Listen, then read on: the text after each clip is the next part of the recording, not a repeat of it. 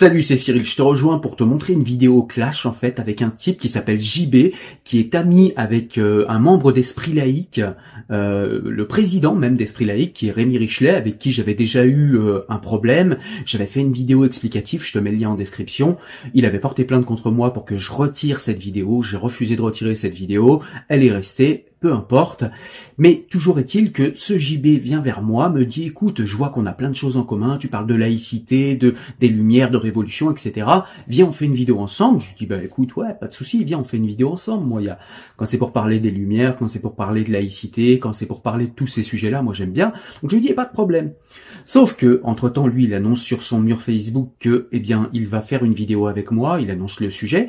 Et puis des gens d'esprit laïque, dont Rémi Richelet, viennent évidemment tout en m'ayant bloqué pour que je ne puisse pas leur répondre, et euh, disent à ce fameux JB, écoute, Cyril c'est quelqu'un de pas bien, Cyril c'est une mauvaise personne, c'est ci, c'est ça, et lui au lieu de vérifier comme un crétin, il suit la meute, il suit la meute, et euh, du coup, eh bien le débat, moi je voulais pas le lâcher, lui apparemment voulait pas le lâcher non plus, et du coup ça a donné ce clash, euh, voilà, donc je suis pas forcément hyper fier, mais je tenais quand même à te montrer en fait, parce qu'il est important de savoir qui sont ces gens, qui se réclament de la laïcité, qui la dévoient, qui se réclament de la morale qui n'en ont pas, qui se réclament de l'éthique qui n'en ont pas un gramme, et qui sont là à faire des grandes leçons de morale à tout le monde.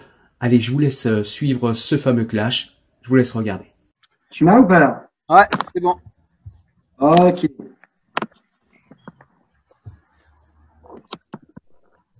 Bah, déjà bonjour. Salut, ça va? Écoute, je suis en forme. Tant mieux, il va falloir. Ah bah écoute, c'est parfait. J'allais te dire la même chose, tu vois. C'est très bien.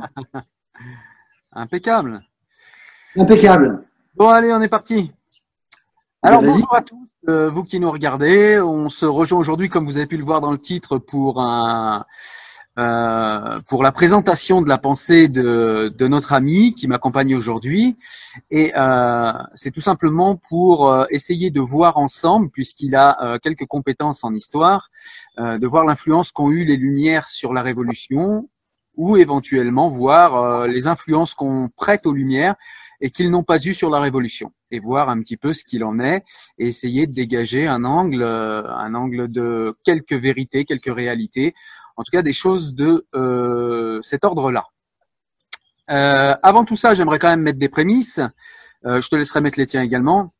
Les prémices, c'est que effectivement, il y a eu quelques tensions entre nous sur les réseaux sociaux avant cet échange. Le, la raison de ces, de ces tensions sont un désaccord sur la préhension qu'aurait eu Voltaire de la religion. Je pense qu'on aura le temps d'en discuter, en l'occurrence de la religion chrétienne.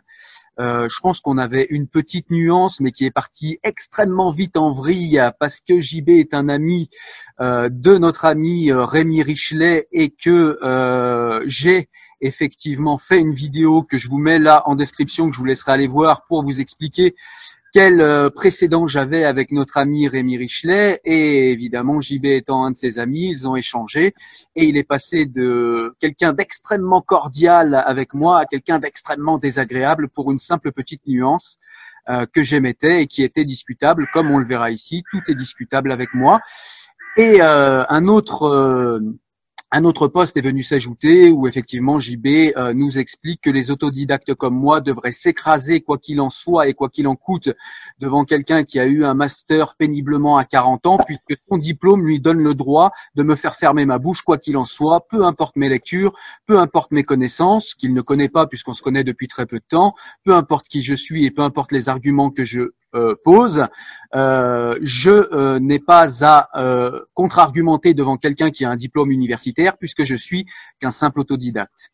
Second point que j'aimerais ajouter, c'est qu'également j'ai été attaqué par ce même ami universitaire sur les fautes d'orthographe, bien que on sache que tout le monde en fait, et bien que les psychologues, pareil, je vous mets un lien en description, ont abondamment démontré que ceux qui sont accros à l'orthographe sont des gens psychorigides, qui euh, ont une espèce de qui ont ou lutté pour sortir de la classe de laquelle ils viennent ou euh, font partie d'une classe et qu'ils souhaitent garder la primauté de la supériorité que leur donnerait le fait de maîtriser l'orthographe. Ça ne dit évidemment rien de l'intelligence, on le sait tous. Ce n'est qu'une, euh, ce n'est qu'un apprentissage par cœur et une psychorigidité pour montrer, euh, pour inférioriser d'autres ou pour montrer que nous sommes supérieurs. Voilà. Ces prémices posées, moi je me sens prêt quand même à avoir un débat qui ne sera pas dans la contradiction bête et imbécile. Je suis là avant tout pour que la vidéo soit intéressante et enrichissante pour tous. C'est pour ça que je vais laisser JB dérouler sa pensée et tout simplement ne pas me euh, retenir quand j'aurai quelques nuances à apporter sans aucun problème. Je laisse JB maintenant euh, se présenter, je lui donne la parole et mettre les prémices qu'il a envie de mettre également. Euh, c'est la moindre des honnêtetés. Voilà, je te laisse faire et, ben bonjour quand même. Bonjour Céline, tu vois, je commence par ça. je te remercie pour cette présentation sublime. Euh, et les nombreuses erreurs que tu euh, que tu fais en même temps que les omissions euh, les omissions volontaires. Mais j'ai déjà relevé que tu étais un professionnel de la victimisation. En soi ce n'est pas ce n'est pas très grave c'est pas ça qui qui importe. Au départ effectivement l'idée c'était de pouvoir discuter des lumières et de leur prétendue influence sur la, la, la révolution française et donc effectivement, on va on va pouvoir discuter de ça, mais j'avais pu comprendre qu'il fallait aussi parler de euh, de mémoire la meute de laïcs euh, qui euh, s'acharne contre contre toi. Donc aucun aucun souci, je suis prêt effectivement à pouvoir discuter de discuter de ça. je me permets de, de, de préciser relativement à, à, ton histoire avec avec Rémi que je m'en moque en fait. Euh, cela ne n'importe pas, cela ne m'a jamais importé. Tu t'es, tu es parti bien en tête avec l'idée que le changement... Il y a quand même, il y a quand même, tu dois quand même oh entendre, tu dois quand même entendre qu'il y a des gens qui sont venus discuter par derrière. Tu dois quand même entendre ça.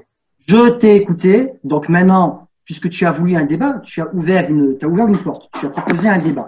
Je t'ai écouté doctement, donc euh, je, je me permets à mon tour de pouvoir réajuster certaines choses. L'histoire que tu as eue avec Rémi ne me concerne pas. C'est votre histoire. Le changement. tu peux m'expliquer pourquoi tu en as fait état? Initié toi, quand effectivement sur un poste où tu m'as identifié, où il était question de Voltaire, j'ai émis effectivement un élément de nuance. Tu as, tu es resté sur la, la contradiction, euh, ce qui en soi n'est pas un problème. Je parle avec énormément de gens avec lesquels je ne suis pas d'accord. Euh, donc ça en soi c'est pas un souci. Ce qui effectivement a, a, fait déguiver la chose, c'est quand tu as vrillé tout seul parce que je pointais les lacunes que tu avais et la mauvaise interprétation que tu faisais d'un texte. Et évidemment, ça ne t'a pas plu parce que c'était sur. De quel texte? Pas, pas, pas sur euh, bah, le texte que tu avais. Pourquoi tu euh, bégayes? Quel texte? Quel texte? Je faisais une mauvaise interprétation Explique-nous. Vas-y, explique-nous. On va aller au fond du truc parce qu'au final, c'est le fond le plus important. Oui, bien sûr. Évidemment, c'est le fond le plus important. Donc, je, je finis mes prémices. Je finis mes prémices. Hein, puis, et après, on va rentrer dans les, on va rentrer dans les détails. Alors, en fait, juste, il va falloir que tu comprennes que le cadre de la vidéo, c'est moi qui le donne, pas toi. Je finis, je finis mes prémices. Je finis mes prémices. Par rapport à ce que tu dis euh, de réussir un master à 40 ans, je ne sais pas parce que je n'ai pas 40 ans. Je sais pas, j'ai pas 40 ans. Donc je sais, je sais, je sais pas ce que ça peut faire d'avoir un master à 40 ans. J'ai jugé à vue de nez, mais alors si tu as, si as 25 ans, tu, tu les fais pas, tu fais beaucoup plus c'est c'est peut-être une information que tu as de ton de ton grand ami Alex. Tu vois, tu devrais vérifier tes sources.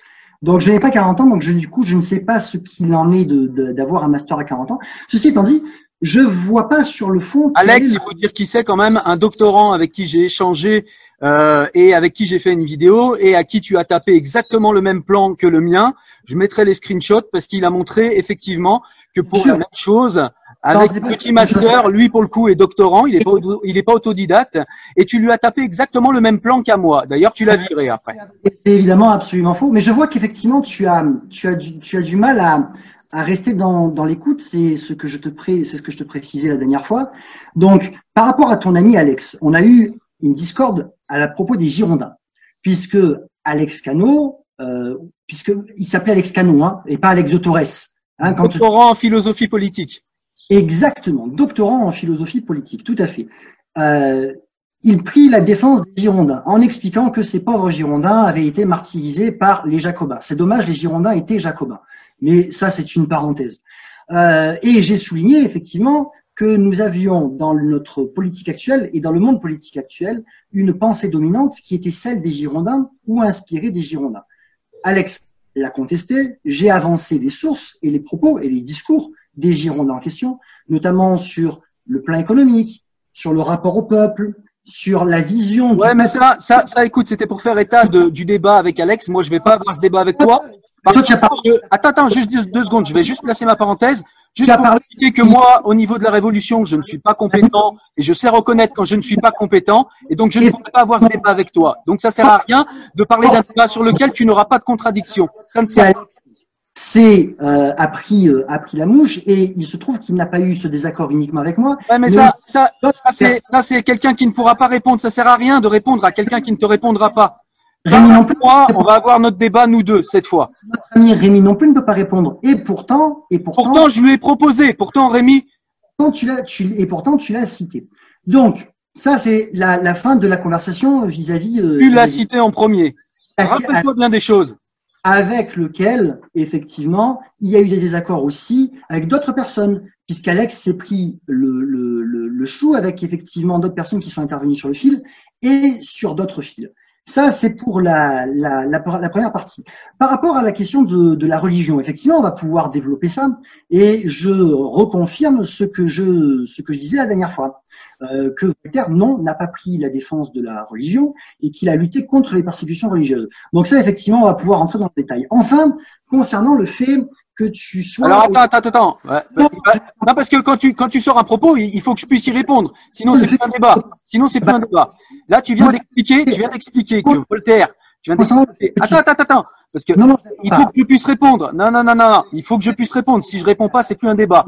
On n'est pas là pour écouter euh, tourner en boucle les arguments que tu donnes. Il faut que tu m'écoutes aussi. Et tu parles du principe que, en étant autodidacte, tu as raison contre tout le monde. Je parle du principe qu'on est dans un échange et que tu dois me laisser parler. Donc, tu as dit quelque chose qui, qui, qui moi, me paraît faux. Tu me dis, tu me dis que Voltaire n'a jamais défendu de religieux. C'est faux. Dans l'affaire Calas, il défend un protestant. Non, il défend pas les protestants. Il défend un citoyen qui, victime de persécutions religieuses, est injustement condamné, ce qui n'est pas du Alors pourquoi dans le traité de la tolérance, il explique que les religions doivent se tolérer et il explique dans ses méditations métaphysiques que quand il y a plus d'une dizaine de religions, eh bien dans ce cas-là, ça veut dire que on peut être dans une société où tout le monde s'entend bien, mais que quand il y a une religion dominante ou deux religions dominantes, elles ont tendance à s'affronter. Pourquoi dit-il ça dans ses euh, méditations métaphysiques? Est-ce que tu peux nous expliquer? Cette fois, je te parler. Les, les fautes d'orthographe. D'abord, on ne dissocie pas le fond. Pourquoi tu ne réponds pas sur Voltaire? Réponds sur Voltaire, on est parti sur Voltaire. Arrête de répondre à des questions qui ne se posent pas. C'est pas un débat là, c'est une, une imposture sinon. Tu as indiqué, tu as indiqué que je pourrais faire la mienne. Donc évidemment, je fais les miennes. Mais faut pas qu'elle dure deux heures, c'est pas ce qui est important pour les personnes qui nous regardent. C'est absolument fondamental. Mais comme tous les imposteurs, dès que tu es mis en défaut, tu effectivement. Je viens de te mettre en défaut et tu réponds à côté. Ah, mais je vais te répondre. Je vais te répondre. Bah, je l'attends impatiemment parce que c'est quand même le fond du débat. Il faut que tu restes zen. faut que tu restes je suis hyper zen. Tu m'as jamais énervé si tu penses que là je suis énervé. Du coup, du coup, oh, oh là là là, oh choupette. Donc effectivement, si euh, tu pars du On voit qu'un master te rend pas plus intelligent, hein. Si au niveau de, de, du fond et de la forme, tu établis une dissociation. C'est qu'effectivement, tu es un imposteur, puisque dans toute l'histoire de l'humanité, celui qui est philosophe. Donc tu passes directement aux insultes. Pour toi, c'est un débat, ça. Celui qui. Pour toi, insulter est un débat. Propose une pensée. Pour toi, insulter est un débat. C'est important. Pour toi, insulter est un débat. Effectivement, à partir Parce que je mets quand même souvent quelque chose qui est chez quelqu'un qui n'a pas d'argument. Je pense que si tu insultes, c'est que tu as un manque d'argument et qu'évidemment, on écrit de telle ou telle manière parce que la langue est structurée de telle et telle façon. Et que bien entendu, quand on fait non pas une ou deux fautes d'orthographe, mais euh, qu'on ne sait pas faire un accord, un participe, qu'on ne sait pas faire un accord en genre et en homme, et que c'est. En fait, je sais faire, mais simplement, on n'est pas en train de faire des, on n'est pas en train de faire une thèse quand on écrit sur Facebook, mon ami. J'écris ah, bah. vite et je réponds vite à beaucoup de gens en même temps et à beaucoup d'imposteurs comme toi et comme tes potes qui viennent en meute. J'étais tout seul contre beaucoup. Comme la dernière fois, parce que lâche que vous êtes, vous êtes toujours en meute. tu n'étais pas tout seul. Ou, on oui, j'étais tout seul. Et d'ailleurs, tu es venu sur ton mur exprès pour ça. Parce que tu n'as pas eu le courage d'avoir ce débat sur mon mur parce que ah, les couilles te font défaut. Ah donc euh, tous les grands euh, tous les grands stratèges de Sun Tzu à Jules César en passant par Napoléon et Alexandre quand ils choisissent un terrain tu te prends pour Alexandre parce que tu as changé de mur Facebook mais tu te prends pour qui? Et tu me parles d'arrogance Mais c'est toi l'arrogant avec ton petit master de merde, tu te prends pour Alexandre? T'es fou. Mais t'es fou mon gars, faut te faire soigner. Bref, allez on avance tu commences à craquer, tu es déjà sur les insultes. On m'avait prévenu. C'est toi qui as insulté en premier. C'est toi qui as insulté. Tu m'as traité d'imposteur. Fais pas le malin, il y a l'enregistrement maintenant. Fais pas le malin. Tu veux, tu veux pas d'insulte et tu insultes. Mais tu t'es pris pour qui C'est une insulte, imposteur Bien sûr que c'est une insulte, imposteur. Surtout venant de la part d'un réel imposteur. Je conclus sur la question de, de l'orthographe et de la grammaire. On va passer à Voltaire ou pas? Parce qu'on n'est pas là pour prendre une leçon de grammaire, mon ami il faisait pas de, de faute d'orthographe comme celle que, que, tu fais. Alors absolument si, puisqu'il n'y avait pas d'orthographe à leur époque. Ah, il y avait plusieurs orthographes selon les éditions, mon ami. Oh, très cher. Il y a plusieurs orthographes à mise. Ce n'est pas la même chose. Par exemple, tu peux écrire. C'est la même chose. Il y a plusieurs orthographes, donc plusieurs manières d'écrire. Et il y avait en plus pas d'orthographe à l'époque de Molière. Et tu le sais très bien. L'orthographe n'est apparu qu'à l'époque de la création de l'Académie française, qui a ah, normalisé, qui a normalisé la langue française, qui ne l'était pas avant. Il faut l'entendre, ça. Et pourtant, ça n'a pas empêché les gens de penser. Ça n'a pas empêché Molière de penser. Je travaille sur des sources. Et effectivement, je travaille sur des sources. J'enjoins chacun qui nous regarde à aller voir les différentes éditions de Molière et à voir des orthographes différentes. Donc, effectivement, il y a plusieurs orthographes admises. Ça, c'est tout à fait exact. Plusieurs orthographes admises. C'est pas l'autorisation de faire et des tu veux donc dire que l'orthographe est quelque chose, est une normalisation de la langue et ah ben, absolument pas une définition de l'intelligence? D'ailleurs, je suis en train de le montrer parce que ce que tu dis est complètement idiot. Qu'un historien oublie ça, ça fait un peu peur. Bref. Si effectivement tu as du mal à comprendre ça, le débat va être compliqué. Donc effectivement, la langue. Il va falloir qu'on y arrive au débat de Voltaire à un moment quand même. Tu, tu, parles de, tu parles de Voltaire et de la question de la religion. En fait, il faudrait d'abord que tu définisses la religion. Et parce que ta, définition de la, de, la religion euh, est la tienne, mais elle ne correspond à aucune définition. Mais quelle est ma définition de la religion? J'aimerais bien savoir ce que c'est la religion pour toi. Quelle est ma... Ben, tu, tu le sais puisque tu viens de dire qu'elle était fausse. Si ma définition est fausse, c'est que tu sais, tu sais ce que j'en pense. Donc on te laisse nous l'expliquer. La définition est fausse. Donc j'aimerais que tu m'expliques. Donc si elle est fausse, explique-nous en quoi elle est fausse et quelle est pour moi la religion. Tu m'as expliqué que Voltaire prenait la défense de la religion. Et je Absolument pas. J'ai dit que Voltaire n'était pas contre toute idée de religiosité. C'est ce que j'ai dit. Non, tu n'as jamais employé le terme de religiosité. Mais c'est bien, c'est que tu réévalues ta pensée. Je réévalue pas. Effectivement, j'ai pas utilisé ce terme, mais c'est ce que ça voulait dire. C'est-à-dire que, effectivement, on dirait les religions comme des sectes, mais il pensait aussi que la religion était quelque chose qui était important pour la plèbe, puisque parfois, c'est ce qui faisait qu'un peuple faisait peuple, et c'est aussi ce qui pouvait amener ceux qui ne sont pas capables de réfléchir à la vertu. Alors, effectivement, alors c'est quoi la vertu? La vertu pour moi ou la vertu pour Voltaire? Bah, La vertu au sens où on l'entend au XVIIIe siècle. Donc euh, au sens où l'entend Voltaire? Bah évidemment.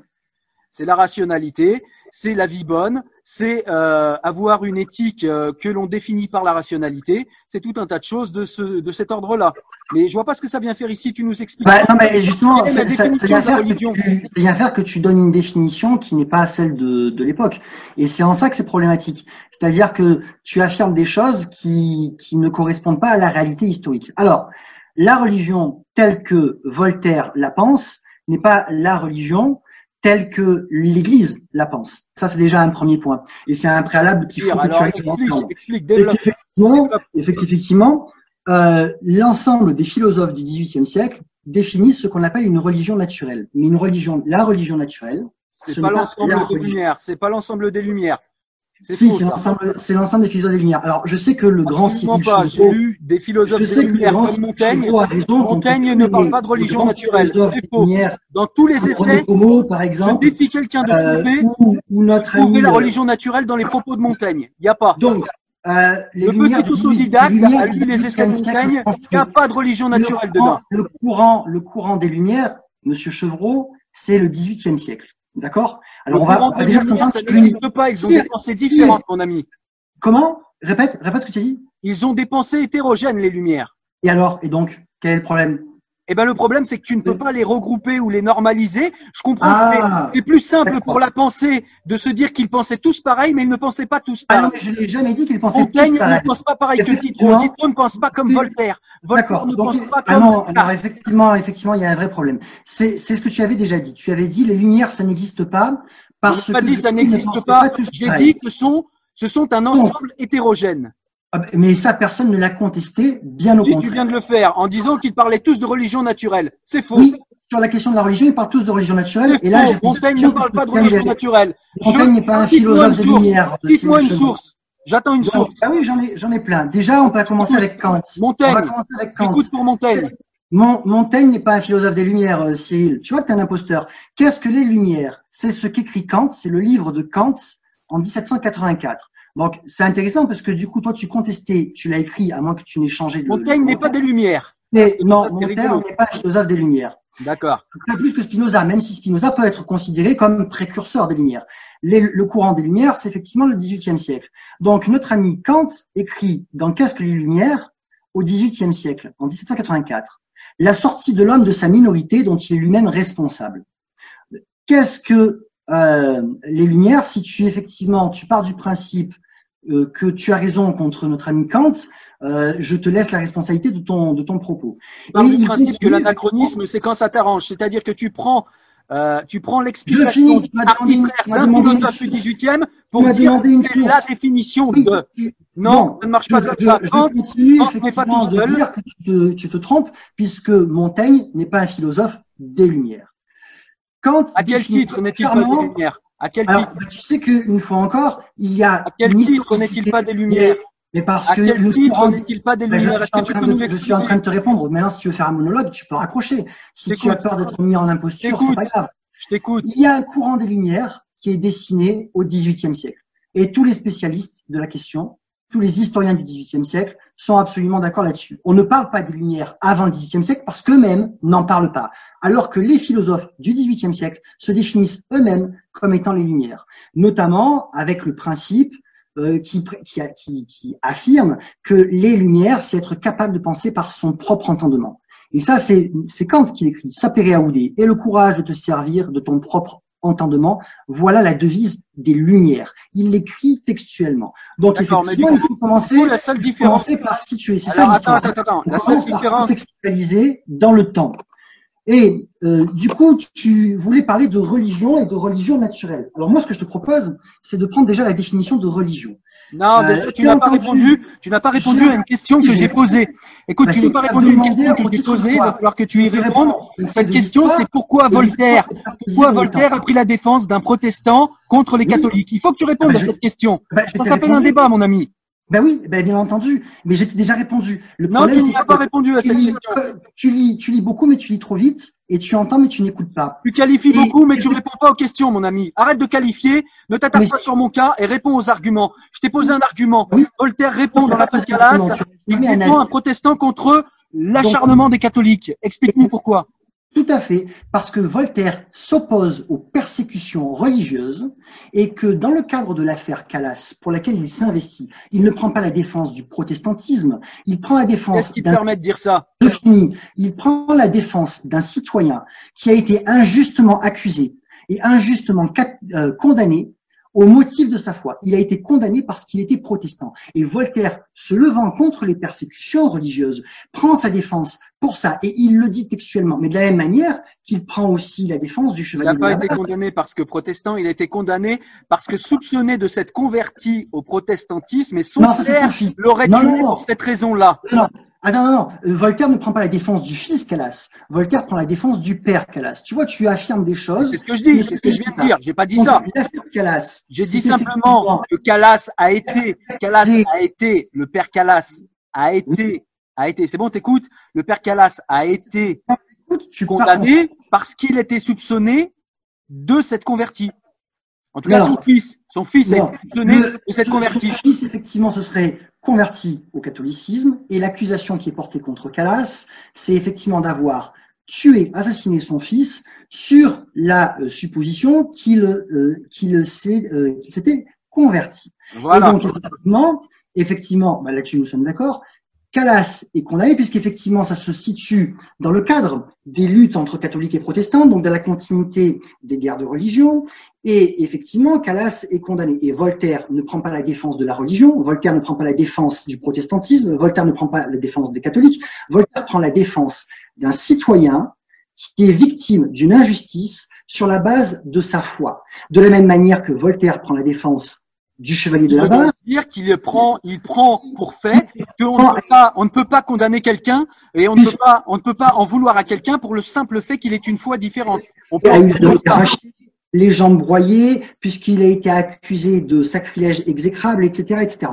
Donc, ça se situe de la même manière, euh, dans le même dans le même contexte. Donc, le combat de Voltaire ici, c'est un combat pour la justice et contre les persécutions religieuses. Ça, c'est la première chose. La contre deuxième les persécutions catholiques, il le dit clairement dans le traité de la, de la tolérance. Les ben persécutions je vais te... catholiques. Non, non, mais là, une fois encore, tu passes, tu passes à côté. Tu ne veux pas qu'on parle de religion. La définition. C'est pas que je veux pas qu'on parle de religion. Il ne s'agit que de ça. je suis précis. Je connais les textes et tu ne connais pas les textes. Tu n'as pas lu Voltaire.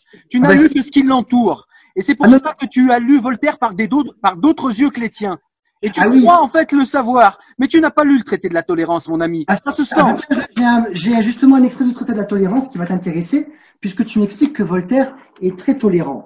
Donc, je, je voudrais nuancer. Il est très tolérant avec les religieux, pas avec le fanatisme, cher ami. Donc, du coup, euh, la, la, c'est un regret, c'est Voltaire hein, qui écrit ça. C'est un regret que je parle des Juifs. Cette nation est, à bien des égards, la plus détestable qui ait jamais souillé la terre. Je répète, hein, c'est un regret que je parle des Juifs. Cette nation est, à bien des égards, la plus détestable qui ait jamais souillé la terre. C'est Voltaire qui l'écrit dans le dictionnaire philosophique. Euh, donc si, si. Est-ce que tu peux, est-ce que tu peux expliquer pourquoi il dit ça? Parce que les citations coupées comme ça au milieu d'un livre qu'on n'a pas lu, c'est un truc de cancre justement. Et quand on a un master, c'est pas digne. Alors est-ce que tu peux expliquer ce qu'il y a avant et après, puisque moi je le sais? Pourquoi parle-t-il de nation hébreuse Pour quelle raison? Il n'est pas dit que Voltaire. Il a expliqué avant ce qu'était le, le Deutéronome et il a expliqué avant ce, la violence qu'il y avait dans le Deutéronome et la violence qu'il y avait dans la religion juive. Il parle uniquement de la religion des Hébreux. Il ne parle pas des Hébreux en tant qu'Hébreux, mais en tant que religieux. Tu vois, tu ne connais pas les textes. Tu prends trois phrases que tu sors du contexte et tu en fais, tu en fais tout un pataquès. Tu ne lis pas les textes, mon ami. Il est là ton problème. Pourquoi tu parles fort? Pourquoi tu parles fort? Pourquoi tu t'excites Je parle fort parce que je, je veux que tu m'entendes dans le micro. J'ai l'impression que tu as du mal.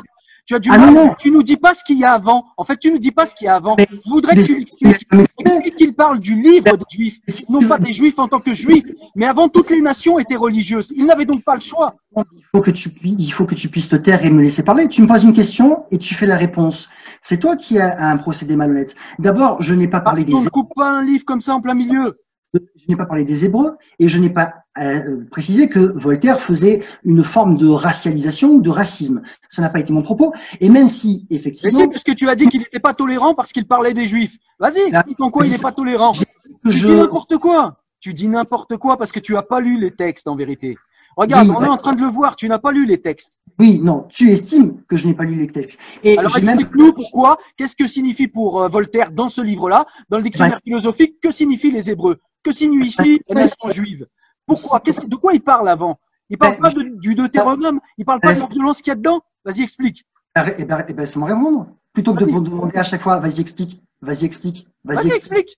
Donc effectivement, Voltaire part du principe que le judaïsme est une religion qui est extrêmement orthodoxe et il voit les juifs comme les juifs pratiquants comme étant extrêmement fanatisés. Parce que très attachés à leur dogme, donc à, à leur religion, et que c'est dans ce cadre-là qu'il précise ceci dans le traité de tolérance où je veux t'amener. Donc Voltaire n'est pas antisémite comme tu me l'as dit. Allez, je n'ai pas antisémite. Est-ce que j'ai dit eh ben, tu, relevé. tu l'as écrit, tu l'as ah écrit, je l'ai relevé, je l'ai copié et je le mettrai là. Tu l'as ah bah, écrit. ben, montre-moi. Tu me montreras à quel moment j'ai écrit. Je le montrerai avec plaisir et je le mettrai là dans la vidéo.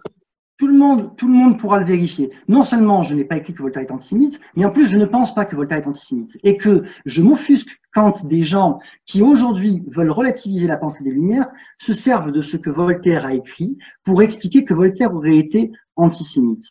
Je contextualise. J'explique simplement qu'effectivement Voltaire part du principe que le croyant qui est endoctriné et qui est fanatisé, effectivement, n'a pas à euh, être, on n'a pas à avoir de bienveillance à son égard et une espèce de pseudo-tolérance. Et que mon propos, c'était justement. c'est vrai, il le dit. Je suis d'accord. La tolérance que tu prêtes à Voltaire. Maintenant, moi, j'aimerais bien effectivement venir sur la définition de religion. Voltaire est tolérant. Il est tolérant dans le traité de la tolérance. Il n'est pas tolérant avec ce qui est, selon ses propres mots, il n'est pas tolérant avec ce qui est intolérable. C'est-à-dire qu'il dit clairement et précisément, la citation, je l'ai de tête, c'est il faudrait être, si, si quelqu'un était fou, il faudrait le lier. De la même manière, si quelqu'un est croyant, il n'y a pas de problème, c'est vertu que de le tolérer. Si ce croyant devient fanatique, il faudrait être euh, vicieux, et donc le contraire de vertueux, il faut entendre, il faudrait être vicieux pour tolérer une personne comme celle-ci. Et excuse-moi de bailler, hein, parce que je, je, je m'ennuie quand fais je fais ta vie, je m'en fous, baille. Baille, branle-toi, fais ta vie, je m'en fous. Non, moi je parle pas des croyants, je parle de la religion. Toi, tu, tu viens, une fois encore, tu, tu, tu confonds les mots. Tu parles des, des, des croyants. Moi, je te parle de la. Luther ne parle pas de religion, il parle de fanatisme. Il prône la tolérance pour les religions et entre les religions. Donc, Par contre, il prône l'intolérance radicale contre les fanatiques. Il dit la d'ailleurs- il dit d'ailleurs qu'il ne qu'il faut commencer par n'être point fanatique pour réclamer la tolérance. Il le dit clairement. de doctrines et de pratiques qui constituent le rapport de l'homme avec la puissance divine. La religion juive, la religion chrétienne, etc., etc. Pour lui, c'est la même Je chose. ça ne pas avec la, la définition du chevreau, mais c'est celle du littré et elle me plaît bien. Le judaïsme étant la grand-mère. Arrête de parler de mon nom. Ensemble déterminé de croyances tes attaques perso, bonnes en fait que définissant le rapport de l'homme avec le sacré. Donc, on est d'accord que la religion, c'est un dogme, c'est une croyance. Et c'est comme ça que le dictionnaire, c'est comme ça que le dictionnaire l'a défini. Comme du coup, Le je lis les textes, vois Le dictionnaire selon les époques. Donc, Pour toi, il fait oui, oui, aujourd'hui. oui, mais juste- justement, c'est pour ça que je veux t'amener sur la définition que Voltaire donne de la religion naturelle. Et de la même manière que Ah, tu- d'accord. Donc, du coup, avec la religion, ça change, mais pas avec euh, la définition du dico. C'est bizarre. Vraiment, Exactement. c'est La bizarre. religion naturelle, c'est pas la religion. De la même manière que la République, par exemple, pour les Girondins ou pour les Montagnards, ce n'est pas la même chose. Alors que c'est le même mot, tu vois, c'est le même mot, mais c'est pas la même définition. Et ben là, c'est la Alors, même chose. explique-nous La religion catholique et la religion naturelle, c'est pas la même chose. Donc, du coup, la bah, religion pour. Voltaire. Et si, si effectivement, si effectivement tu veux bien me laisser développer euh, et ne pas me couper toutes les 30 secondes, je, je peux je peux répondre à la question. J'ai été jusqu'à chercher les synonymes de dogme, croyance, doctrine, religion. Alors maintenant, effectivement, on peut aller chercher la définition de la religion naturelle pour les philosophes des Lumières et notamment pour Voltaire. Et Voltaire, que j'ai lu, effectivement, parle notamment tu as du théisme. C'est intéressant ça. Mais je te l'ai, je te l'ai déjà dit. Candide, euh, ici je te l'ai écrit. Mais tu vois, tu lis trop vite. Candide, le traité de tolérance. Euh, dans- si si tu veux, on va pas faire toute la, la, la biographie de, de Voltaire. On peut parler du dictionnaire philosophique, etc., etc. Il n'y a pas de souci. Même tout, pièces, t'as lu trois œuvres de Voltaire. On peut parler aussi, on peut parler du contrat social, on peut parler de tout ce que tu veux. Le contrat Donc, social, c'est Voltaire, c'est Rousseau. Comment? Oui, c'est Le ce que je t'ai contrat dit. social, c'est pas Voltaire, c'est je Rousseau. dit. On peut parler aussi. Je t'ai dit, on peut pas aussi parler de Rousseau et du contrat social. Comment Non, on parle de Voltaire, c'est ça l'objet du débat. Ah ben non, ah non, non, c'est pas l'objet du débat. L'objet du débat, c'est les philosophes des Lumières, dont est Voltaire? L'objet Les du désaccord entre nous deux, c'est Voltaire. Les, ah non, non, les Lumières Ah, si, ne si. se résument pas. Non, les Lumières ne se résument pas à Voltaire. Et donc Les Voltaire. Lumières ne se résument Oui. pas à Voltaire, mais notre désaccord se résume à Voltaire. Ah non, absolument pas. Notre désaccord, il est beaucoup plus large. Notre désaccord, il porte sur les Lumières. Notre désaccord, il porte sur la laïcité. Notre désaccord, il porte sur la façon de même pas combattre. ce que je pense de la laïcité, on n'en a pas parlé. Ah si, tu m'as dit que tu voulais parler de cette meute qui s'acharnait contre toi, tellement J'ai elle parlé d'une meute de laïcs qui sont Oui, derrière. Rémi. Vous ne représentez pas la laïcité à vous tout Ah seul. non, ah, on ne prétend pas représenter la laïcité. Nous prétendons combattre pour la Merci laïcité. de cette la humilité euh, Donc, nécessaire. Ah mais tout à fait. Donc le déiste, puisque Voltaire était déiste, je te l'ai moi-même écrit d'ailleurs. Voltaire était la déiste quasi- comme Spinoza et comme je le suis. La quasi-totalité des philosophes des Lumières étaient déistes. Ils Non, c'est faux. Il y avait des athées.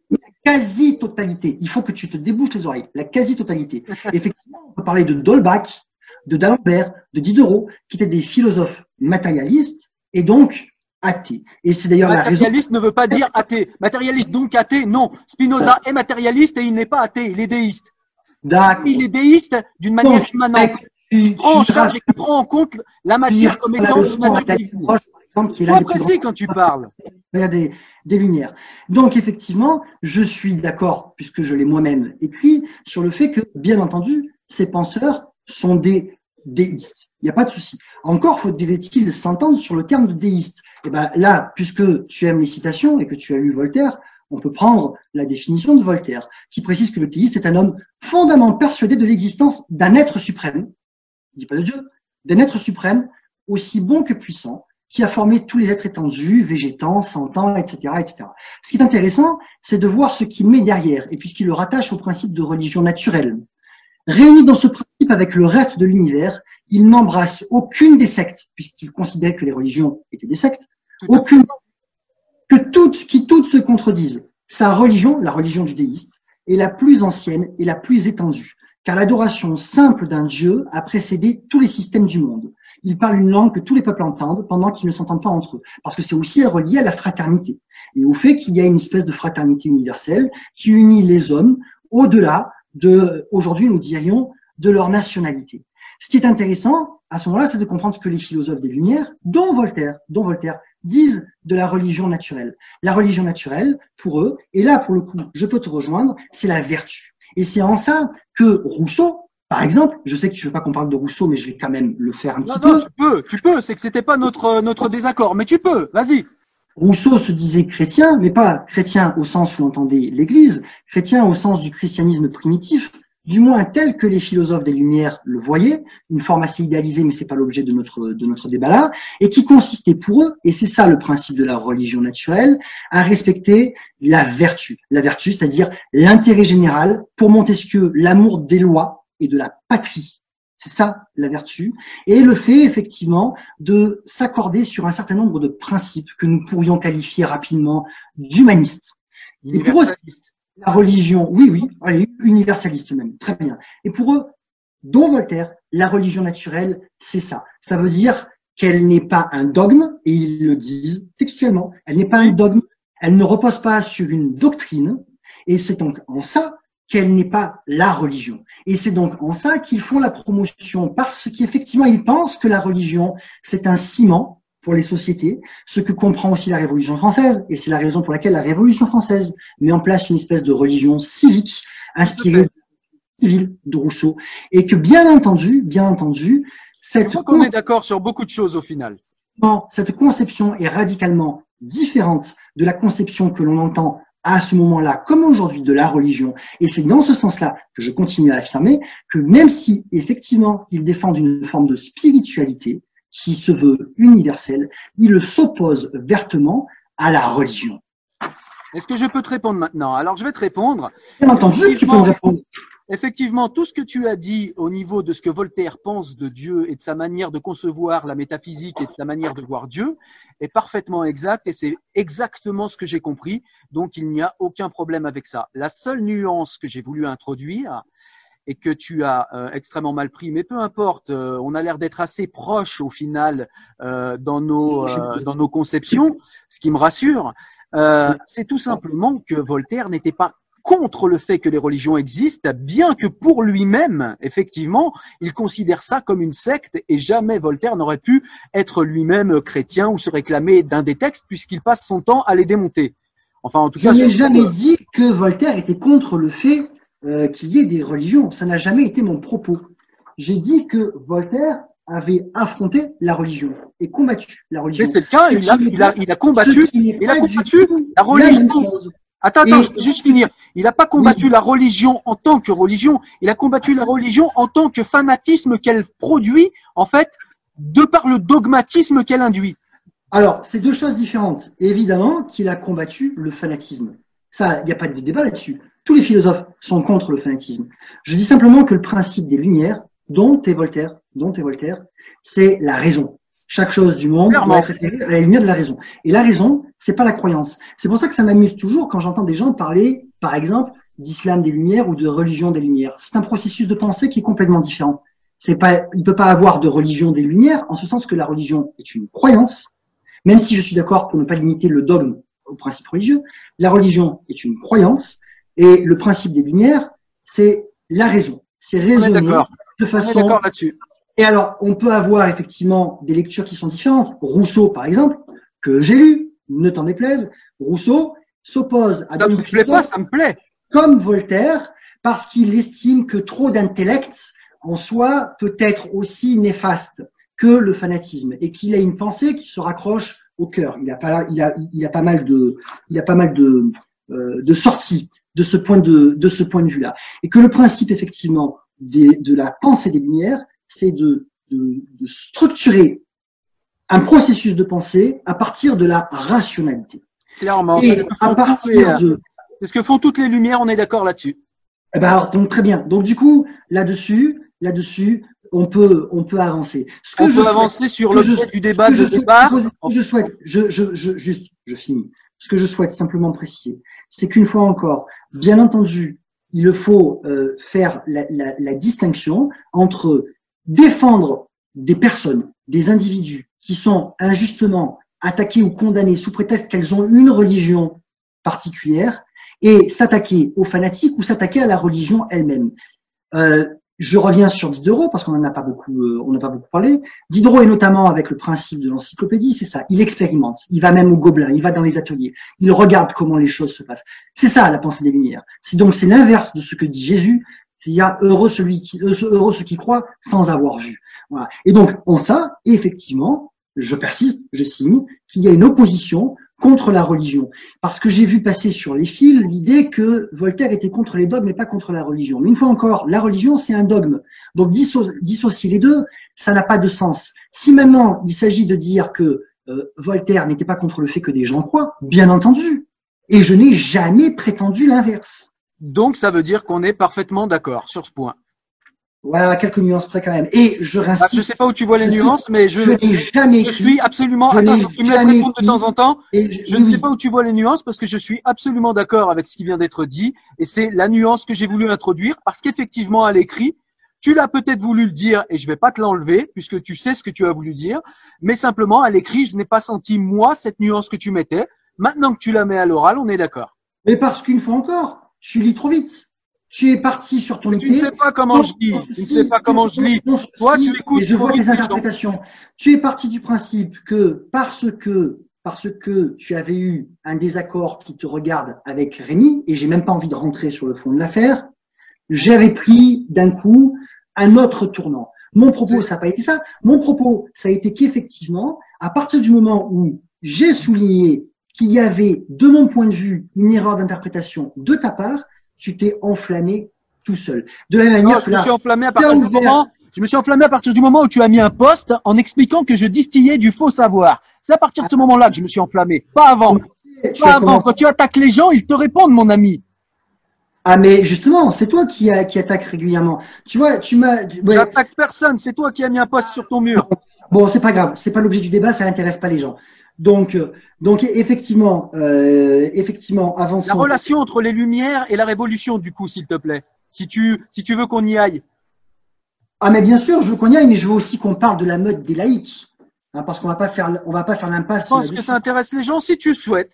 Ah oui, oui, oui. Pourquoi? Parce qu'effectivement, il y a une question de nature de la laïcité. Mais c'est autre Alors, chose. pas de vois, la meute des laïcs, de la meute de laïcs. C'est important que tu te trompes pas. Ouais, oui, oui. J'ai, bien, bien entendu. euh, je sais très bien ce que tu mets derrière, mais on va en parler. Alors la question des, des, de l'influence des Lumières sur la Révolution. D'abord, elle est, elle est contestable. Tous les acteurs de l'époque, tous les protagonistes sont convaincus que la Révolution a été préparée par les Lumières. Euh, c'est Quand c'est tu dis préparer, tu veux dire préparer factuellement ou préparer au niveau des idées?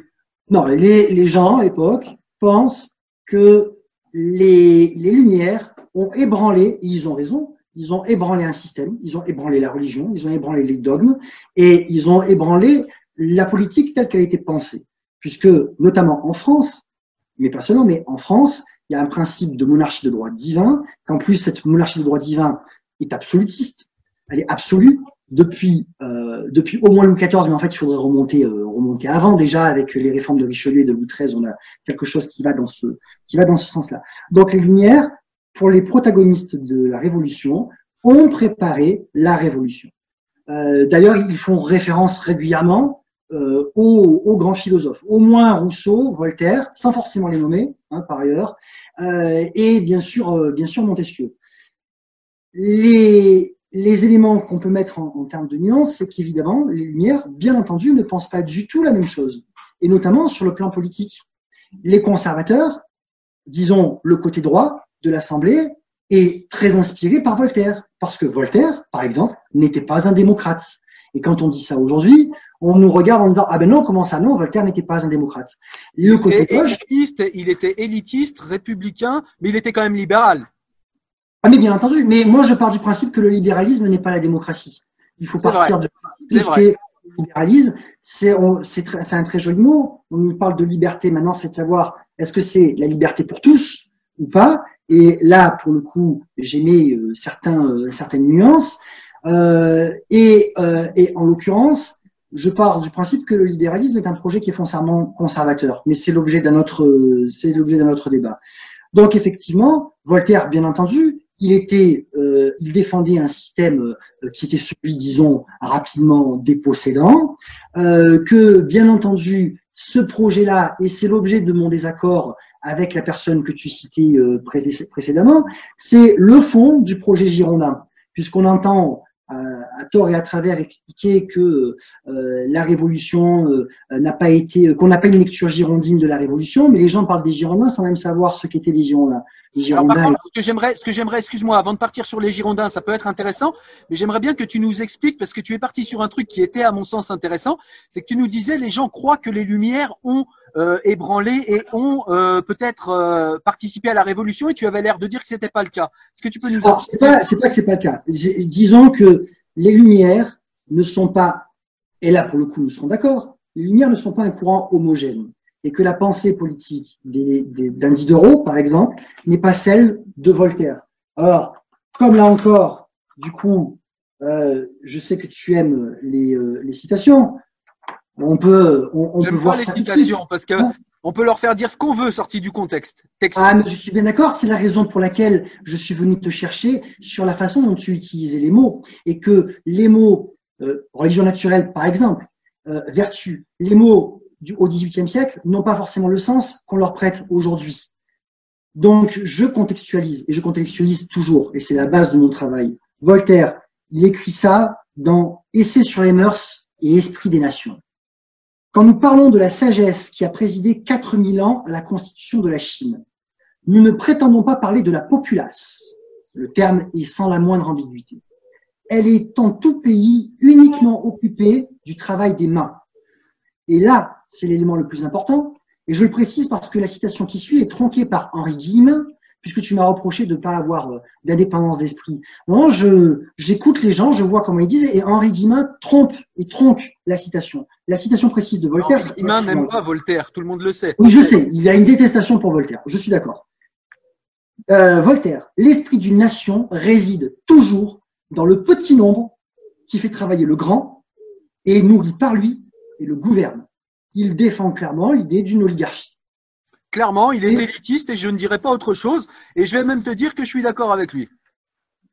Eh bien, ça ne m'étrange pas parce que c'était l'objet de mon désaccord avec euh, euh, l'ami que tu as cité. Eh bien, moi, je pense exactement l'inverse. C'est-à-dire que mon point de vue, c'est justement de ne pas sombrer dans le piège de la République aristocratique, c'est-à-dire celle des Girondins, mais d'aller chercher celle que Diderot voulait penser, c'est-à-dire je cite Diderot, il écrit ça dans des écoles publiques. Diderot avait été accueilli à la cour de Catherine II en Russie et il s'était beaucoup porté. Je rappelle que Diderot, c'est lui qui a porté quasiment tout seul l'encyclopédie pendant 20 ans. Évidemment, d'autres qui ont contribué, Voltaire notamment, Rousseau. Ami d'Étienne de la Boétie, qu'il est, est important de lire.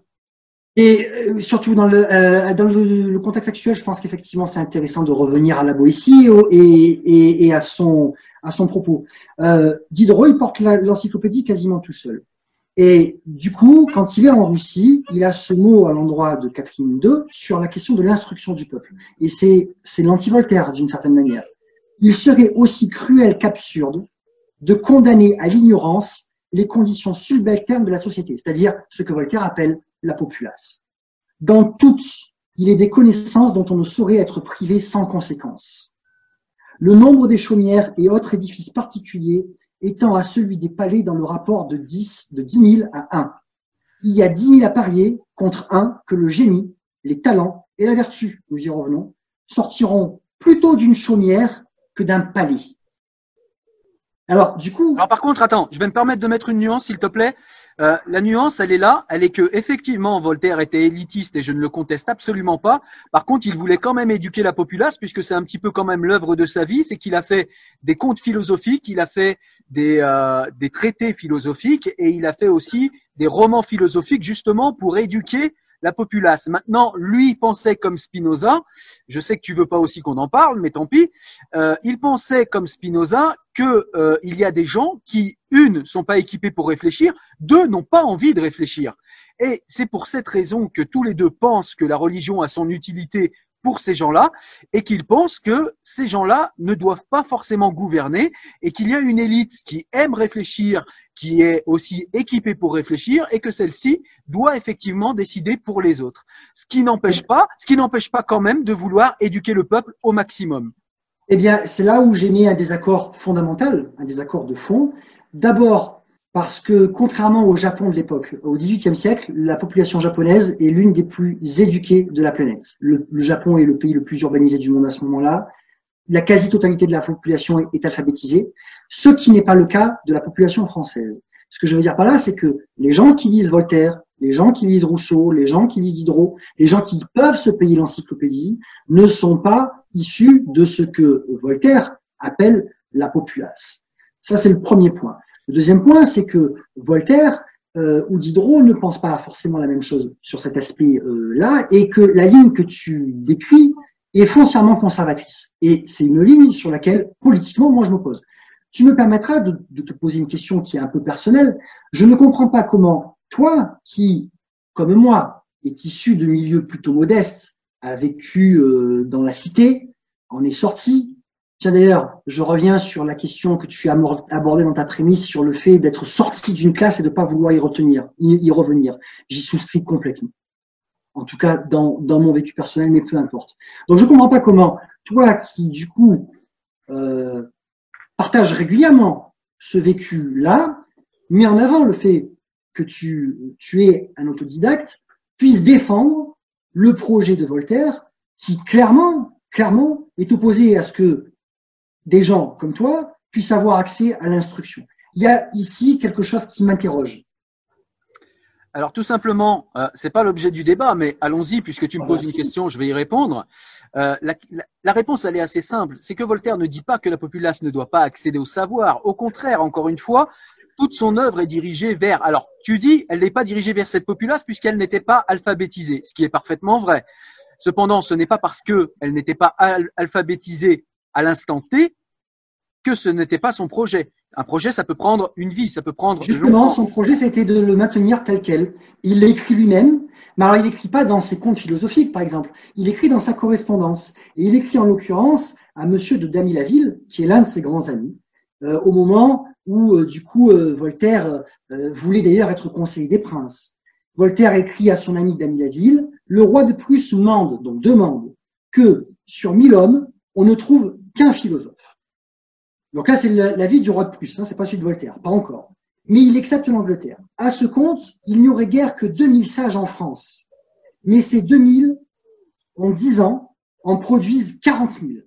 Et attention, là, Voltaire défend son point de vue, et c'est à peu près tout ce qu'il faut. Et sa conclusion, et c'est en ça que je dis que non, Voltaire défend le projet inverse de celui que tu affirmes, car il est à propos que le peuple soit instruit et non pas guidé il n'est, euh, euh, pardon, c'est l'inverse. Il est à propos que le peuple soit guidé et non pas instruit, il n'est pas digne de l'être. Et cette pensée-là, c'est la pensée des Girondins et c'est la pensée des républicains jusqu'à jusqu'à Jules Ferry pendant tout le 19e siècle. C'est-à-dire l'idée qu'effectivement, il y a une classe qui a le mérite de l'instruction par la fortune, par la naissance, et qu'elle se doit, par responsabilité, parce qu'elle a l'instruction, Nulle part il dit que c'est par la fortune ou par la naissance. Ça, je sais pas d'où tu le sors, mais nulle part il le dit. Ah bah si, par la fortune ou par la naissance. Je vais quand même me permettre de finir de répondre à ce que tu m'as interrogé tout à l'heure, à la question à laquelle tu m'as interrogé, c'est comment moi je peux défendre ça? C'est tout simplement, euh, c'est tout simplement. Alors, je défends pas le projet de Voltaire, puisque Voltaire, comme je te l'ai dit, n'est pas le penseur qui fait pour moi référence c'est Spinoza. Donc déjà, je ne défends pas forcément précisément le projet de Voltaire, mais je trouve qu'il a raison sur un certain point, et je trouve qu'il a raison quand il dit, quand il dit que la majorité des gens, d'ailleurs, elle n'est pas le seul à le dire, Spinoza le dit, Étienne de la Boétie le dit, Diderot le dit, que la majorité des gens est fait pour obéir et servir. Et il se complaisent dans cette condition-là. Il y a peu de gens qui sont capables de former une éthique par la rationalité et d'avoir et d'aller vers une vie bonne et vertueuse par la rationalité. Ces gens-là sont la minorité. Ils partent plutôt, je trouve, d'un constat plutôt que alors après, tu nous dis, pour Voltaire, j'ai une nuance avec toi, parce que tu nous dis, Voltaire, euh, il, il, souhaitait conserver l'ordre. Pourquoi est-il allé plein de fois en prison? Pourquoi a-t-il dû s'exiler du royaume de France? Pourquoi est-il parti en Suisse? Pourquoi a-t-il fait euh, sa propriété pas loin de la Suisse pour pouvoir s'échapper en cas de problème? S'il voulait rien changer, où était son problème? Je n'ai pas dit ça. J'ai dit qu'il voulait conserver l'ordre social, ce qui n'est pas la même chose. Voltaire. Quand on critique la cour, on ne veut pas garder l'ordre social, selon moi. Il y a deux choses différentes. Et là, alors pour le coup, on en vient quasiment à la Révolution française. C'est-à-dire qu'en 1789, il y a ce qu'on appelle, avec des gros guillemets, un parti patriote. Je mets des parce que les partis n'existent pas à ce moment-là. Tous ces gens sont d'accord pour mettre fin à l'ancien régime. C'est-à-dire de Mirabeau, Lafayette, pour prendre les plus conservateurs, à Robespierre, Danton ou Marat, pour prendre les plus démocrates, il y a euh, cette idée qu'il faut en finir avec l'ancien régime, c'est-à-dire la monarchie absolue, la monarchie de droit divin et donc le pouvoir de la religion, et la féodalité. Mais une fois qu'on est d'accord contre ça, est-ce qu'on est d'accord pour le nouveau système? Et là, il y a une explosion de, euh, de, désaccords, c'est-à-dire que des gens comme Robespierre, Marat, Danton, Desmoulins défendent un projet qui est démocratique, c'est-à-dire le peuple a le pouvoir, le peuple élit des représentants, les représentants sont révocables, c'est-à-dire ceux qui arrivent au Girondins, ils sont révoqués, et c'est toujours le peuple qui dit oui, non, et qui décide. Ceci juste une petite parenthèse, des gens comme Montesquieu défendent effectivement le fait que la population doit, euh, doit euh, gouverner, mais Montesquieu nous prévient dans l'esprit des lois que ce système-là ne peut fonctionner qu'avec des gens instruits. ça va... Pardon Je suis d'accord. Oui, et certes, ça va à l'encontre du projet de Voltaire, je suis d'accord avec toi, mais par contre, moi, ce que quand, je lis ça, je le vois à notre époque aujourd'hui, et on voit clairement que la liberté et que quand les gens ont moyen de s'instruire, on a, je le répète, en France les médiathèques gratuites, l'école gratuite, on voit que les gens ne s'instruisent pas. Ils préfèrent voter pour l'OANA plutôt que voter en connaissance de cause et en s'intéressant à la philosophie politique. Ce qui m'amène à penser, peut-être à tort, on peut en discuter, je n'ai pas raison sur tout, mais ce qui m'amène en tout cas à penser qu'il y a des gens et que Voltaire a raison là-dessus, c'est qu'il y a des gens qui ne veulent pas réfléchir et qui ne veulent pas s'instruire et que ces choses-là n'intéressent pas. Et comme nous l'explique, comme nous l'explique Montesquieu, si les gens ne s'instruisent pas, la République appartient à quelques-uns. Alors, ben justement, je rebondis sur Montesquieu. Montesquieu, effectivement, dans l'esprit des lois, il définit les différents types de régimes. Et ce que tu abordes, il, il le traite dans la question de la République. C'est-à-dire, la République, le régime, il est soit au peuple, soit à ses représentants. Et il précise bien que quand on, la République et euh, le pouvoir est aux mains des représentants, c'est une aristocratie, il écrit textuellement, et quand le peuple vote directement, c'est une démocratie. Je vous une parenthèse, puisque tu fais un pont avec, euh, avec aujourd'hui, euh, quand on nous parle de démocratie représentative, c'est une farce. C'est-à-dire que pour les, les, gens au XVIIIe siècle, il y a démocratie ou il n'y a pas démocratie. C'est-à-dire que le représentant n'est que représentant.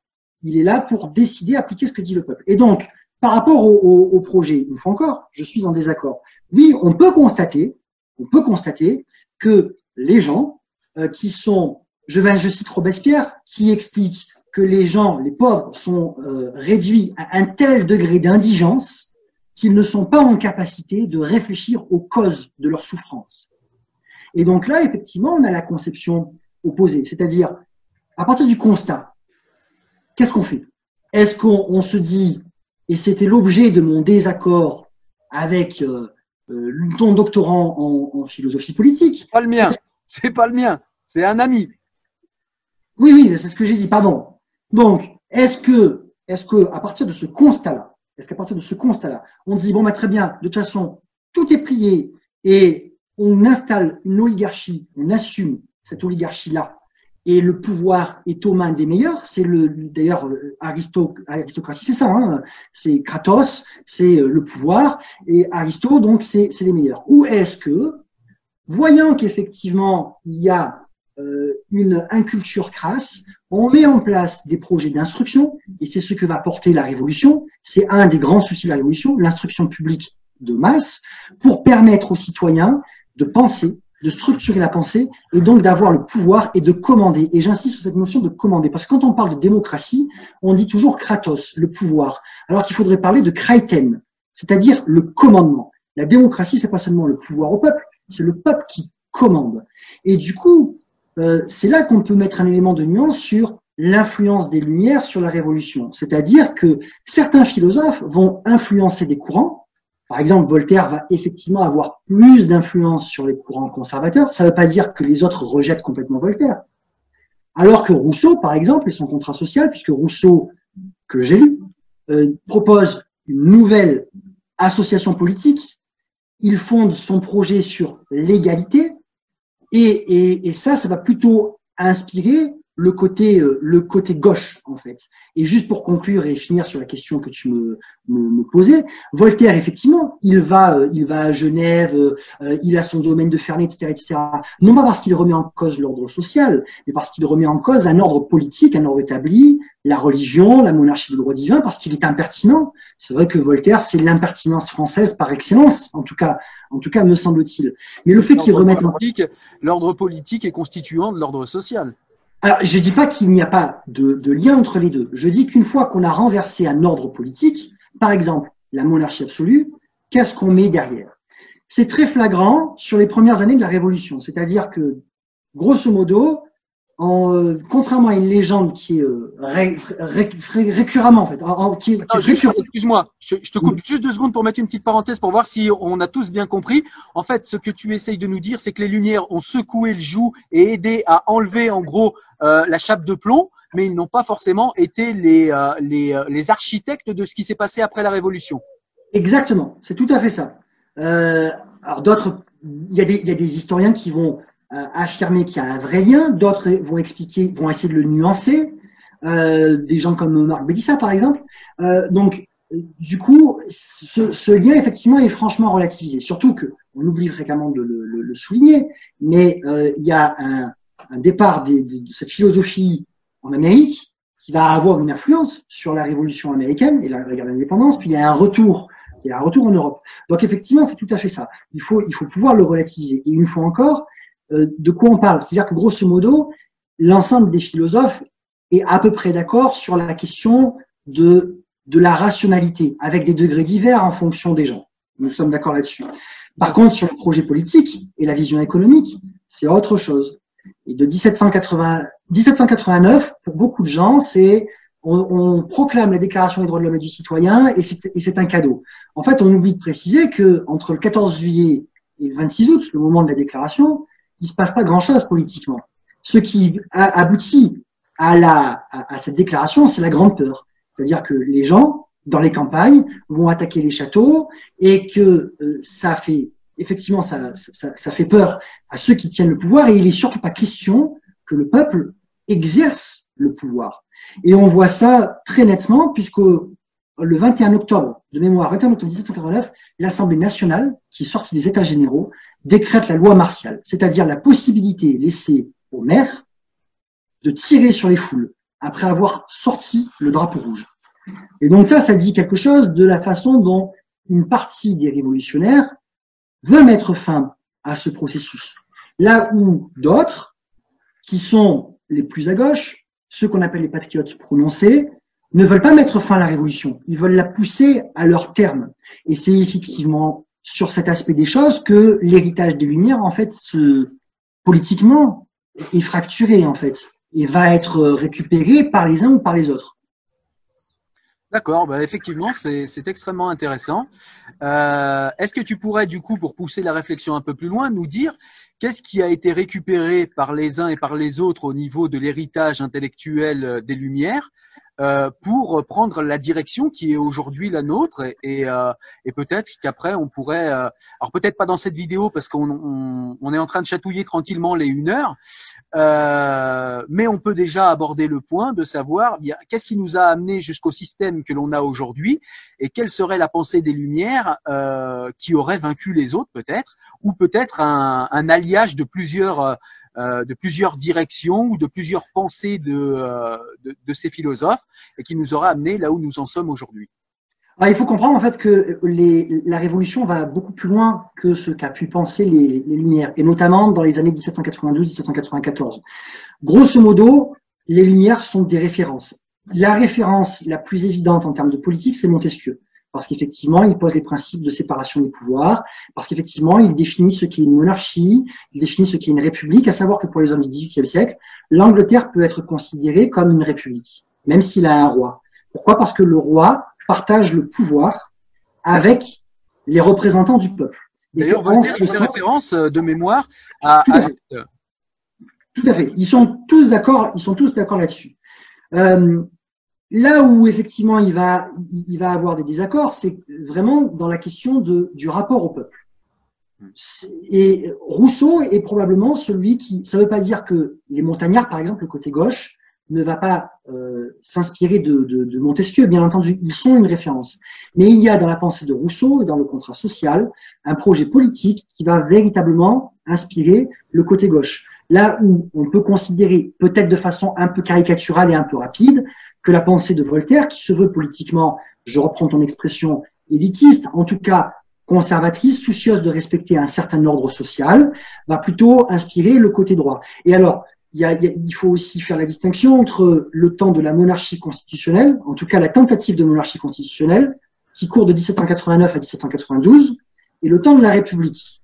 Et dès l'installation de la République, effectivement, on a on a un projet qui, qui, euh, qui voit s'opposer deux grandes tendances. Il y a trois tendances à l'Assemblée. Il y a un centre qui est très largement majoritaire, qu'on appelle la plaine ou le marais. À droite, on a les Girondins, qui sont donc les conservateurs de l'Assemblée, et à gauche, les montagnards. Et pour, pour exprimer très rapidement les choses, ce qui se dessine à l'époque, c'est exactement ce qui se dessine aujourd'hui. C'est-à-dire que quelque part, nous ne sommes pas sortis de ce temps-là. La Révolution n'a pas épuisé toutes ses potentialités. C'est-à-dire que les Girondins partent du principe qu'il fallait une révolution parce qu'il y avait des abus de l'ancien régime qu'il convenait de toute façon de corriger et que bien entendu, il faut que le, assurer des libertés fondamentales, mais en même temps, il faut guider le peuple. Il n'est pas question que le peuple fasse de la politique. Ça, c'est le projet des Girondins. Les montagnards disent exactement l'inverse. Les montagnards disent, alors il y a des degrés divers, effectivement, c'est-à-dire que quelqu'un comme Camille Desmoulins est pour ce qu'on appelle vrai, nous aujourd'hui une démocratie très exigeante. C'est-à-dire, on consulte le peuple en permanence. On parle beaucoup de, de, de, de référendum d'initiative euh, citoyenne aujourd'hui. Euh, mais à l'époque, on a des gens comme Camille Desmoulins qui disent que les, le peuple doit être sollicité à chaque fois qu'on établit, euh, qu'on établit une loi.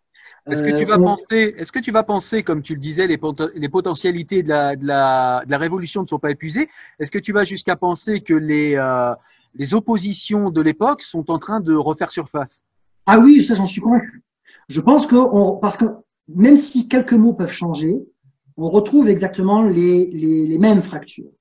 Euh, ça a dessiné tout le 19e siècle, c'est-à-dire que tout le parti, enfin le parti avec des gros guillemets, tout le courant républicain, disons, disons que tout le mouvement républicain s'est fissuré entre ces conceptions-là, euh, entre une, théorisation de la République bourgeoise pour quelqu'un comme Gambetta, euh, par des gens comme Jules Ferry, euh, face à des gens qui, au départ, par exemple Clémenceau, sont très à gauche, les républicains radicaux, et on voit que c'est clairement ça qui se joue aujourd'hui. La différence, peut-être, c'est que ces oppositions sont transpartisanes. On voit que la question de l'universalisme, par exemple, ou de la laïcité, euh, avec des gens qui vont être pour ou des gens qui vont être contre, euh, se retrouve complètement explosée dans, dans, dans, dans l'hémicycle. La question. Est-ce qu'on avait, avait, à l'époque Là, pour le coup, c'est une vraie question parce que c'est quelque chose que j'ignore. Est-ce qu'on avait à l'époque de la Révolution, est-ce qu'on avait cette même opposition au niveau, alors de la laïcité, non, parce que le mot, euh, n'était pas encore tout à fait sorti, mais est-ce qu'on avait cette même tension entre la, conception, en fait, qu'ont les pays anglo-saxons euh, du vivre ensemble avec la conception française du vivre ensemble? Est-ce que cette opposition existait déjà? Alors, les, les, gens ne pensent pas en vivre ensemble. Les gens pensent euh, en bien public. En bonheur, on parle de bonheur commun. Ça ressort beaucoup dans les, dans, dans, les textes. La question religieuse est brûlante déjà à la Révolution. Et tous les architectes de la loi de 1905, moi par exemple, je suis fondamentalement opposé au fait de limiter la laïcité à la loi de 1905. La loi de 1905, c'est une finalité. C'est pas un commencement. C'est une, une vidéo sur le sujet où effectivement la loi de 1905 ne contient même pas le mot laïque une seule fois dans tout son corpus.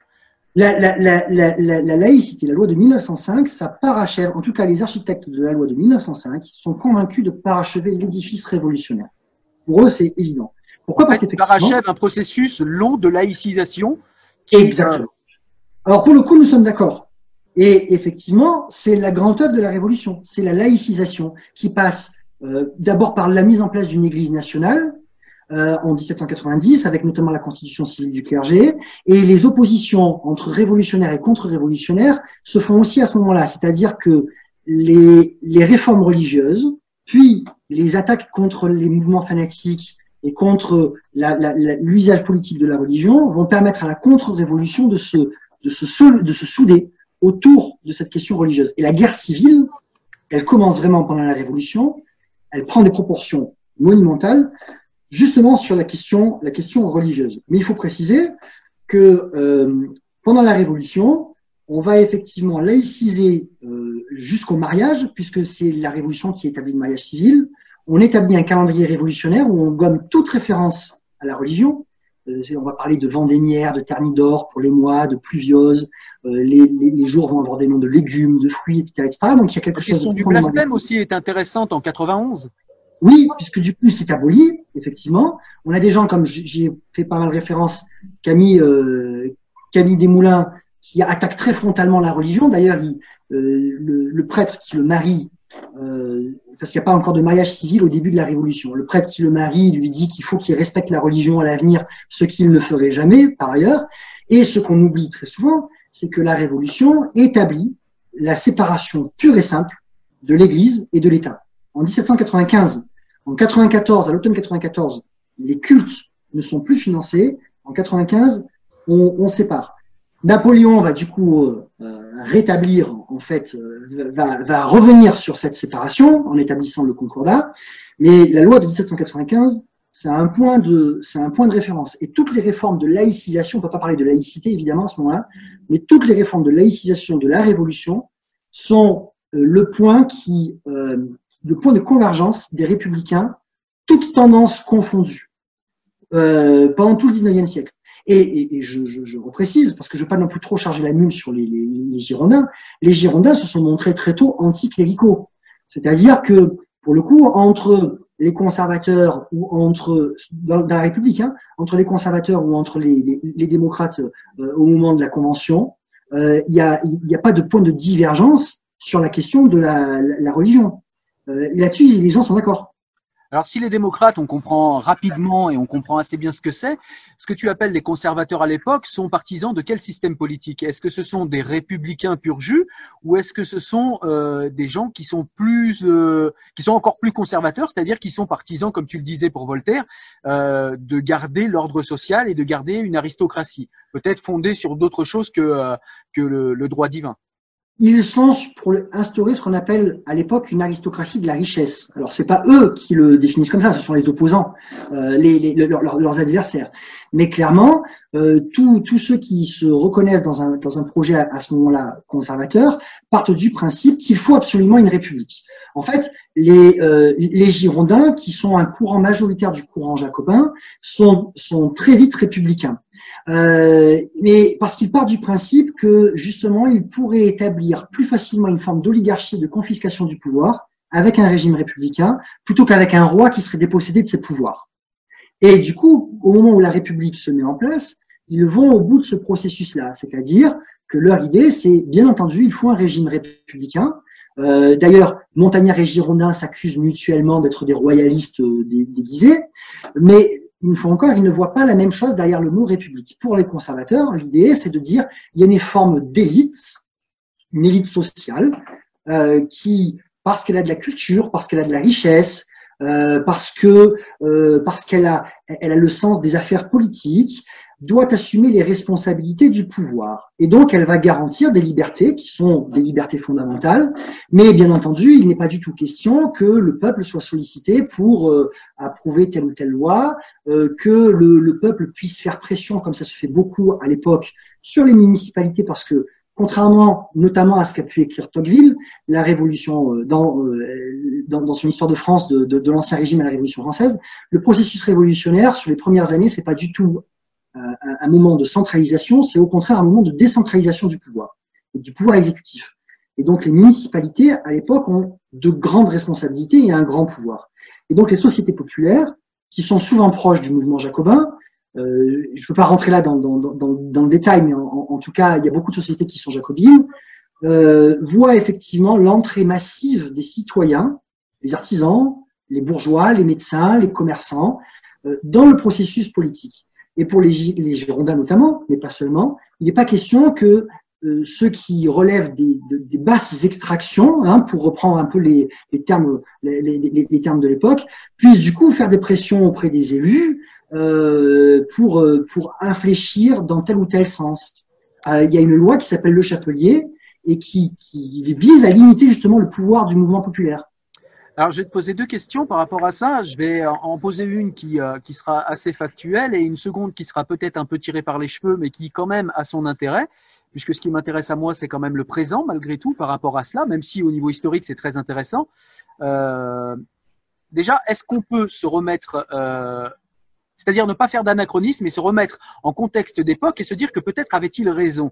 C'est-à-dire que aujourd'hui, ça nous paraît écœurant euh, de parler de basse extraction et de et de se dire que ces gens-là n'ont pas le droit, n'ont pas voix au chapitre. Mais avait-il les moyens intellectuels de le faire à l'époque, à l'instant T, dans la société dans laquelle ils étaient? N'avait-il pas raison dans le fait que, eh bien, pour l'instant, en tout cas, c'était à eux de diriger le pays parce que s'ils donnaient le pouvoir, trop de pouvoir à des gens qui n'avaient pas d'éducation et qui n'avaient effectivement euh, pas d'intérêt pour la chose publique, nous dirions aujourd'hui, eh bien, peut-être le pays serait parti un petit peu en vrille.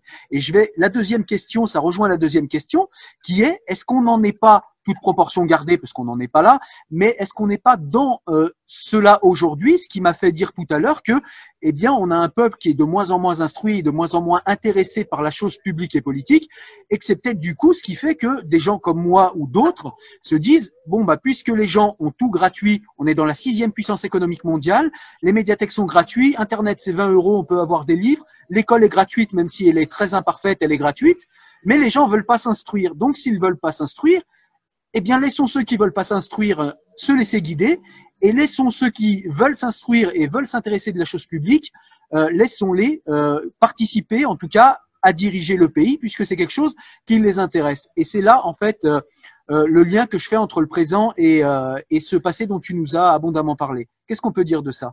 Bah, Je pense que la question du, du constat ne suffit pas. C'est-à-dire qu'effectivement, les conservateurs partent sur cet aspect des choses. Mais c'est négliger les moyens à se donner pour élever le citoyen au niveau de la culture. Euh, les sociétés populaires, à l'époque, sont justement l'occasion pour les citoyens, et quand je dis les citoyens, j'entends hommes et femmes, de, de s'instruire, de prendre en considération euh, le mouvement qui est en train de s'opérer, euh, d'apprendre à lire, d'apprendre à écrire, etc., etc. Donc ça veut dire qu'il y a un processus qui est pensé, premièrement. Deuxièmement, il faut savoir que malgré tout, au moins dans les premiers temps de la Révolution, le mouvement populaire fait énormément confiance à ses représentants. On parle par exemple de l'auguste Assemblée nationale.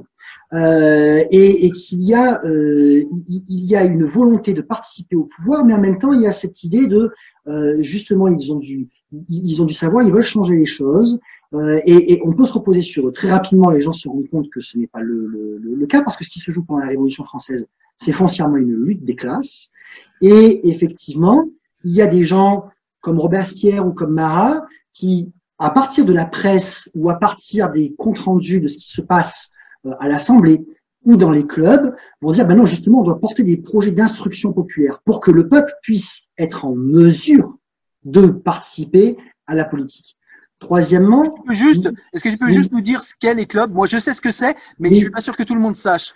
Que sont ces clubs? Ce sont des associations politiques qui se créent, alors qui peuvent être inspirés de, des anciennes formes de sociabilité, c'est-à-dire par exemple la franc-maçonnerie. Mais là, pour le coup, ce sont des associations qui sont créées par les citoyens et qui ne font que de la politique, mais au sens large. C'est-à-dire, euh, bah, on, veut légiférer dans tel sens. On veut, euh, on veut mettre en place une loi des suspects.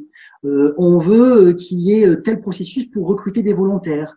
on veut ré réguler l'économie, etc., etc. Alors, en fonction des localités, on va avoir des clubs qui, sont plutôt tenus par des grands bourgeois, des avocats, des, hommes de loi de manière générale, des médecins. Dans d'autres clubs, on voit des recrutements qui sont beaucoup plus populaires, les cordeliers à Paris, par exemple, les antipolitiques à Aix, où on va voir des maçons, des cultivateurs, en sachant que les termes peuvent cacher des réalités sociales très différentes. On peut être cultivateur, euh, travailler au champ, comme être euh, un petit propriétaire terrien. Hein. Euh, voilà. Donc effectivement, c'est dans le cadre de ces clubs que les gens apprennent à faire de la politique et exercent de véritables pressions sur les élus. Parfois même à partir des clubs, c'est le cas à Aix, ils arrivent à gagner la municipalité et donc à conduire la politique. D'accord. Et pour revenir du coup euh, à, la question initiale, donc tu as répondu à la première. Euh, on a bien, on a bien entendu le fait que effectivement il y avait quand même un processus d'éducation du peuple et qu'il fallait peut-être plutôt penser les moyens de plutôt que penser un état de fait. Donc ça, je l'ai bien compris et bien entendu. Et mais du coup, on, on arrive au constat d'aujourd'hui et on voit que ce constat, il a marché pendant très longtemps. Il faut pas, il faut pas, il faut pas euh, jeter le bébé avec l'eau du bain. Il a fonctionné mais on voit que aujourd'hui, alors on peut pas dire qu'il ne fonctionne plus, mais on voit qu'il fonctionne mal, il a des problèmes.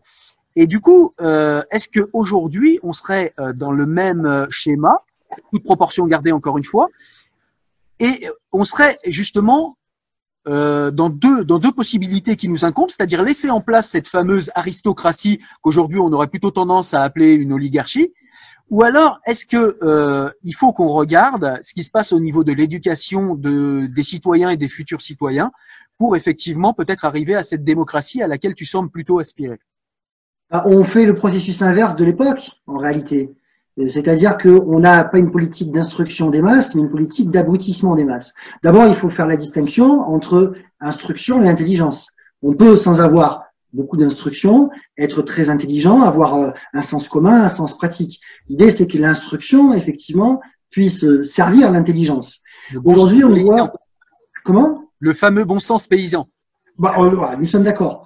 Euh, donc ça, c'est un, un, préalable. Et il y a des tas de, de, Je prends le mouvement des Gilets jaunes, par exemple. On peut en penser euh, ce, ce, ce qu'on veut, les dérives, ce qu'il a été, ce qu'il est devenu, etc., etc. C'est pas le propos. Mais il y, a, il y avait beaucoup de gens dans ce mouvement qui n'avaient pas forcément beaucoup d'instructions, mais qui étaient en capacité de penser euh, à un projet. On adhère, on adhère pas, c'est autre chose. Aujourd'hui, le problème, c'est que justement, on a une forme d'oligarchie qui, soit parce qu'elle veut conserver le pouvoir, soit parce qu'elle elle fait preuve d'une fausse bienveillance, a abouti à mettre en place des projets d'abrutissement des masses. Tu parlais des millions de télévision, par exemple. Ben, c'est sûr que quand tu peux mettre en place des super médiathèques, des, des, politiques sociales, je ne veux pas euh, être le chantre du déterminisme social, mais euh, à partir du moment où tu as de beaux outils, mais que l'ensemble du temps, à l'école par exemple, on t'apprend plus à lire, à compter, que quand tu euh, mets en place euh, euh, un, système de notation qui est un peu sévère et que tu veux élever les, enfants que tu as en face de toi, c'est d'ailleurs le sens de l'élève. Un élève en classe, c'est celui qu'on amène à, à s'élever. Tu es jugé comme étant un fasciste, un réactionnaire et j'en passe des meilleurs. On part sur de mauvaises bases. Et la télévision ou la radio n'assume plus ce rôle d'instruction et d'éducation populaire. Donc c'est facile de, de pouvoir dire bah ouais ben, le peuple est, est, abruti, mais on fait tout pour euh, pour l'abrutir. Moi j'ai des, des désaccords de fond importants avec Michel Onfray. Euh, je salue quand même sa démarche de d'université populaire à l'époque où il la mettait euh, où il la mettait en place.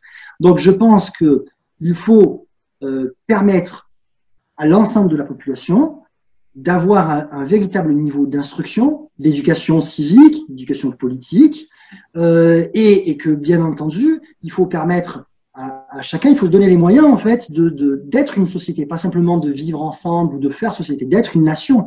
Et ça, ça passe par les par l'éducation de masse, me semble-t-il. D'accord, bah effectivement, c'est très intéressant. Et du coup, euh, à la lumière de ton éclairage, eh bien moi, je me, je me situe justement là où j'en étais tout à l'heure quand on parlait de Voltaire, c'est-à-dire que à l'instant T, je me sens élitiste, mais je me reconnais en même temps dans ce projet euh, de d'élévation des foules. Mais malheureusement, bah, en l'état actuel des choses, ça me paraît euh, chose ardue euh, et ça me paraît euh, mal engagé. Voilà. C'est pour ça qu'il faut combattre. C'est pour ça qu'il faut, c'est pour ça qu'il faut combattre. Tout à fait. On est d'accord. On est d'accord sur ce. On est d'accord sur ce principe. Moi, j'ai été, j'ai été enseignant. J'ai refusé deux postes cette année, et justement parce qu'il y a des politiques qui ne me qui ne me conviennent pas et que tu peux pas fonctionner. Alors, tu as des gens qui arrivent à, le faire euh, très bien, euh, d'autres euh, d'autres non. Moi, je me souviens en salle d'épreuve de, de, de, collègues qui me disaient mais tu mets pas les trois points pour le cartouche. C'est-à-dire que l'élève avait fait un joli cartouche, il avait déjà trois points sur sa copie. Euh, bah non, je les mets pas, mais que je les mette ou je les mette pas, le gamin il va pas forcément savoir lire ou penser. C'est pas le propos. Et, et, et je pense qu'il faut que le circuit associatif, les associations, les, les, les, les, euh, médias, la télévision, euh, tout, tout qu'il y ait un effort de convergence euh, pour, pour élever justement, non pas abaisser la culture au niveau du citoyen, comme on a tendance à le faire depuis des années, mais à contrario, d'élever le citoyen au niveau de la culture.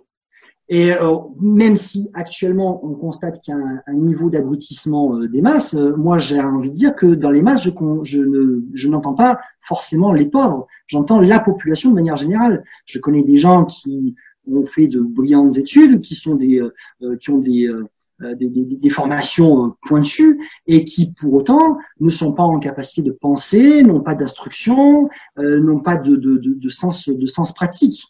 Euh, donc la fameuse élite sociale n'est pas n'est pas de mon point de vue, et on en a un bon exemple avec euh, notre gouvernement, plus apte que euh, le, la plèbe à gouverner.